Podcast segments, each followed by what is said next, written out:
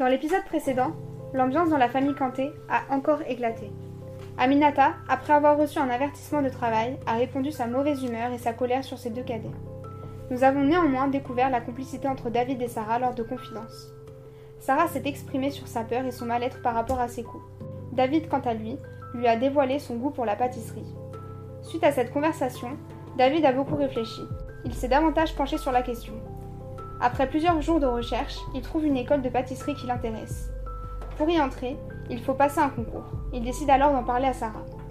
Eh, Sarah? Oui. Regarde, regarde. David monte la page web de l'école qu'il a trouvée. Oh, trop bien. Mais du coup, il y a un concours. Va falloir que tu t'entraînes à faire plein de gâteaux, trop cool. Ouais, mais je sais pas, ça, ça m'a l'air galère. Qui te dit que je vais réussir? Mais si, t'inquiète, t'es trop fort. Faut que tu t'entraînes et ça va le faire. J'ai confiance en toi. Tiens, t'as qu'à faire le gâteau de la dernière fois, tu sais qu'on a vu à la télé là. Même le gars, il avait raté. Ouais, mais c'est chaud. Vas-y, je vais, je vais essayer quand même. Quelques jours plus tard, après avoir acheté tous les instruments de pâtisserie et les ingrédients nécessaires, David se met au fourneau dès 7h du matin, un samedi. Il commence à préparer son plan de travail. Alors, je prends ça, la farine, le sucre, euh, ça, ok, voilà. Je fais revenir un petit peu le beurre. Quelques heures plus tard, la préparation est prête. Elle doit maintenant reposer 3 heures. En attendant, il lit bien la suite de la recette. Une fois le temps écoulé, il s'attaque au dressage très minutieux et complexe. À 16 heures, le gâteau est enfin prêt, magnifiquement réussi. Oh putain, j'ai réussi, ouais. David, fier de lui, se repose devant la télé. Sekou rentre du travail et se dirige vers la cuisine. Oh putain. David est interpellé. Il se lève rapidement et suit Sekou qui se dirige vers la cuisine. Il ouvre le frigo. Ah, c'est quoi ça? Touche pas, touche pas Hum, ça a l'air bon. Il dirige son doigt vers le gâteau, puis le plonge dans la crème avec un grand sourire narquois. David, sous le choc, commence à s'énerver et prend le gâteau dans ses bras.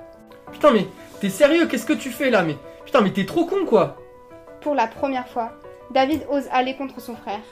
Sekou, sidéré et hargneux par cette réaction qui va contre lui, s'enflamme. D'un coup, il explose le gâteau avec son poing. David est stupéfait et dégoûté. Il ne dit pas un mot, il range la cuisine et s'isole. Malheureusement, à ce moment, Sarah le sollicite. Alors, il l'envoie balader. Putain, ma vie me saoule. J'ai une famille de merde.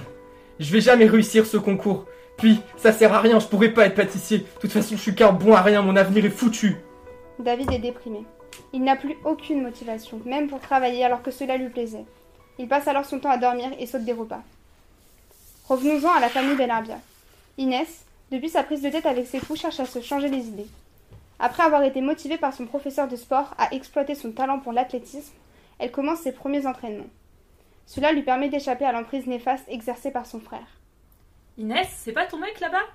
Inès, surprise, voit Sekou arriver dans les gradins. Elle lui sourit. Une fois l'entraînement fini, dans les vestiaires, les filles parlent entre elles.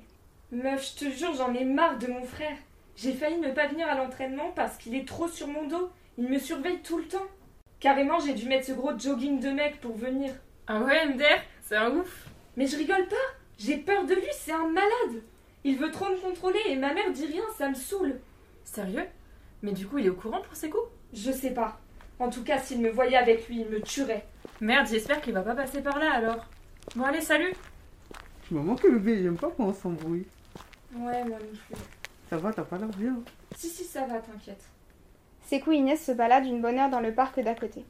Ils passent un bon moment jusqu'à ce que la discussion revienne sur le sujet du comportement de Sekou. Arrête de me prendre la tête avec ça, je t'ai dit, c'est sa faute à lui aussi. T'es sérieux là? Mais je t'ai déjà expliqué, c'est ton frère. Tu lui pourris la vie. Même toi, t'es tout le temps vénère. Eh, c'est bon, c'est pas ton problème, je fais ce que je veux. Ok, bah laisse-moi, je rentre seule. Non, non, je te ramène, il est tard. Quel effet aura le rejet de David envers Sarah? Pourquoi souhaitait-elle lui parler? Qu'avait-elle à dire de si important? Sera-t-il trop tard? Est-ce que David ira mieux et se reprendra en main?